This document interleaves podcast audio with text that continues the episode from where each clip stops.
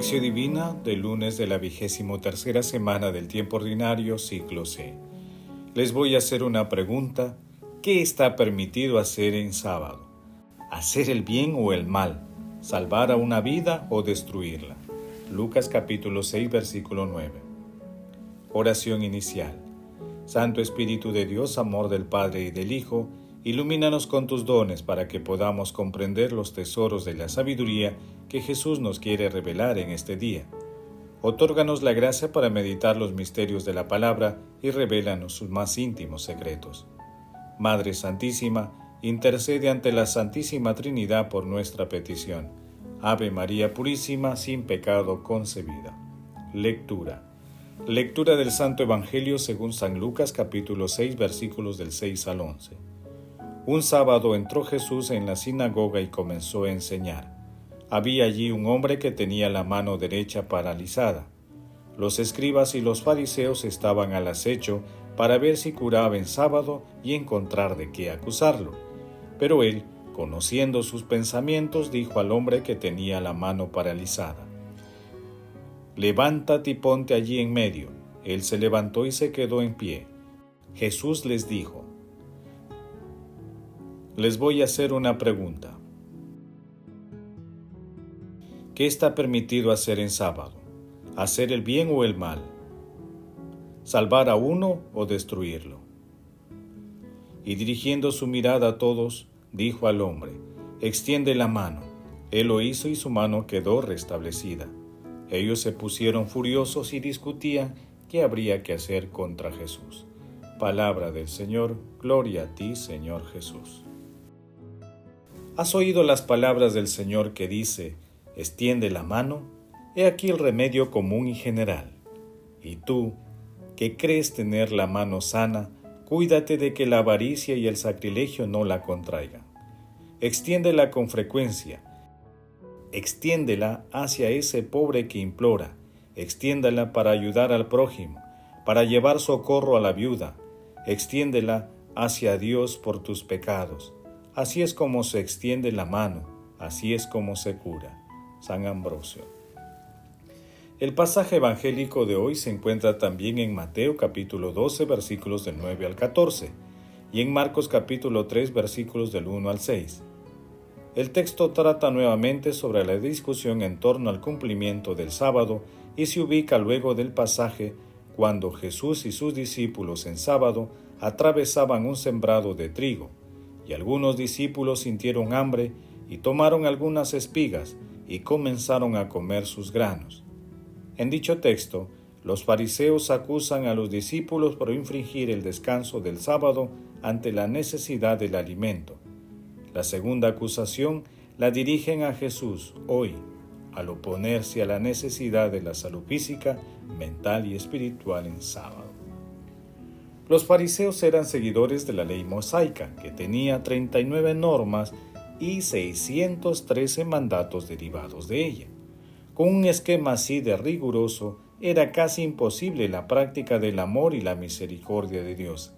Era casi imposible atender las necesidades humanas. Así se suprimía la autonomía natural de las personas a tomar el único camino que no se equivoca, hacer el bien a las personas que es una de las dimensiones profundas de la ley. Ante el sábado legalista, Jesús propone el sábado mesiánico, en el que antepone el amor a Dios y al prójimo, liberando al hombre de las ataduras humanas y mundanas, porque hacer prevalecer el legalismo sobre el bienestar de la persona es traicionar la voluntad de Dios. Nuestro Señor Jesucristo se declara al servicio de la vida. Meditación Queridos hermanos, ¿Cuál es el mensaje que Jesús nos transmite a través de su palabra?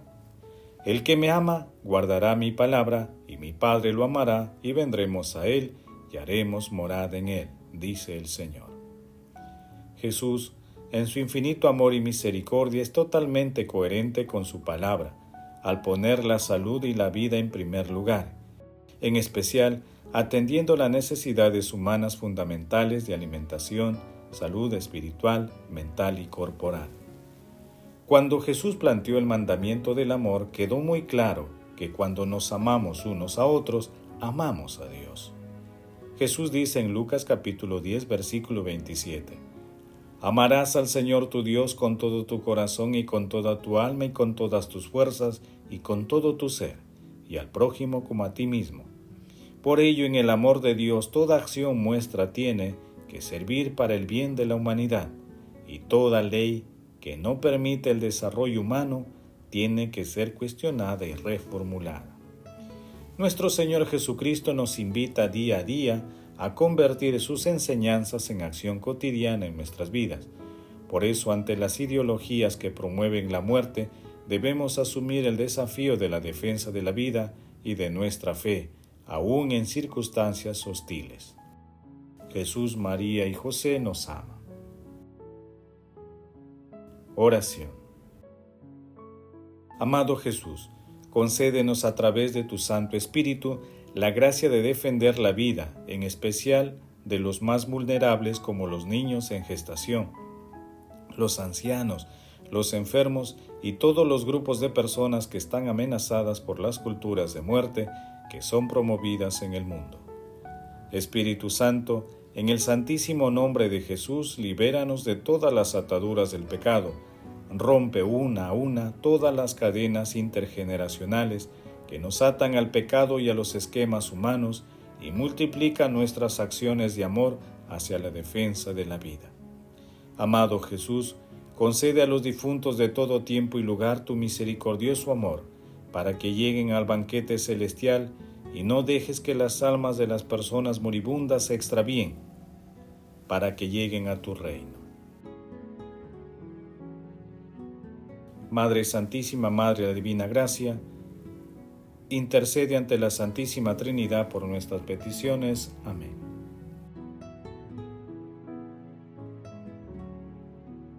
Contemplación y acción. Hermanos, contemplemos a nuestro Señor Jesucristo con un comentario de San Juan Crisóstomo. La observancia del sábado traía a los hombres muchas y grandes ventajas. Por ejemplo, enseñaba a los judíos a ser más mansos y benévolos con sus familiares y compatriotas. Les hacía conocer la providencia de Dios y sus obras. Educaba gradualmente a los hombres para que se aplicaran a las cosas del Espíritu. Entonces, Cristo, me diréis, ¿viene a abolir todas esas ventajas? Al contrario, bien lejos de abolirlas, Jesús amplía enormemente su alcance. Ha llegado de hecho el tiempo de enseñar a los hombres toda la verdad del modo más sublime y elevado. Ya no hay necesidad de que antiguas disposiciones aten las manos al hombre que liberado del mal vuela ahora hacia todos los bienes. Ya no es necesario un día especial para aprender que Dios ha creado todas las cosas, ni para volvernos más dóciles y humanos, dado que ahora todos estamos llamados a imitar el amor mismo de Dios por los hombres. Sed misericordioso como es misericordioso vuestro Padre Celestial, dice Jesús. Lucas capítulo 6 versículo 36. Celebremos pues la fiesta, dice Pablo, no con levadura vieja ni con levadura de maldad, sino con ácimos de pureza y de verdad. Primera de Corintios capítulo 5 versículo 8. Vivamos pues también nosotros incesantemente en fiesta y no cometamos pecado alguno. Esta es la verdadera fiesta. Intensifiquemos nuestra vida espiritual. Practiquemos el descanso espiritual, absteniendo nuestras manos de la avaricia y liberando nuestro cuerpo de fatigas e inútiles e insensatas. Os digo que si no volvemos verdaderamente sabios y vigilantes, estas cosas que tampoco nos resultarán difíciles. Vosotros, en cambio, continuad sintiendo temor de la media medida. Os exhortamos a dar a los pobres una parte de lo que poseéis, pues otros se han despojado de todo lo que tenían. Os amonestamos para que no seáis envidiosos, pues otros han llegado a dar la vida por amor a los hermanos. Os conjuramos a perdonar a los que os injurian y no airaros contra el que los ofende, pues otros cuando son golpeados presentan la otra mejilla.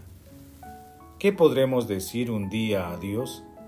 ¿Quién es feliz y tiene buenas esperanzas? el que roba o el que es misericordioso? Reflexionémonos y preparémonos con todo empeño y fervor para estas nobles batallas.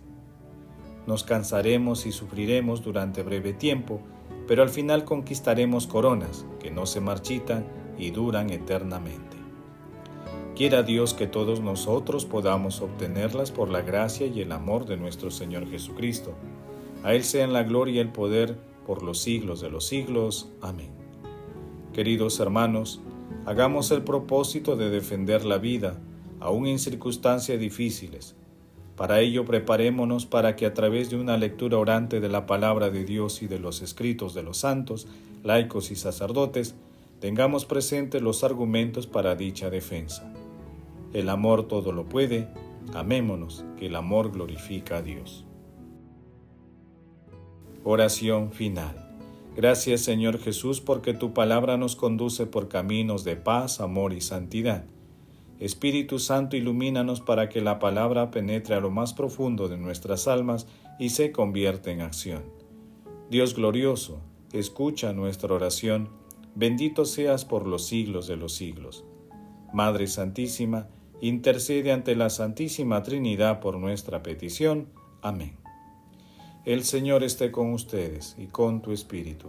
La bendición de Dios Todopoderoso, Padre, Hijo y Espíritu Santo, descienda sobre ustedes y los acompañe siempre.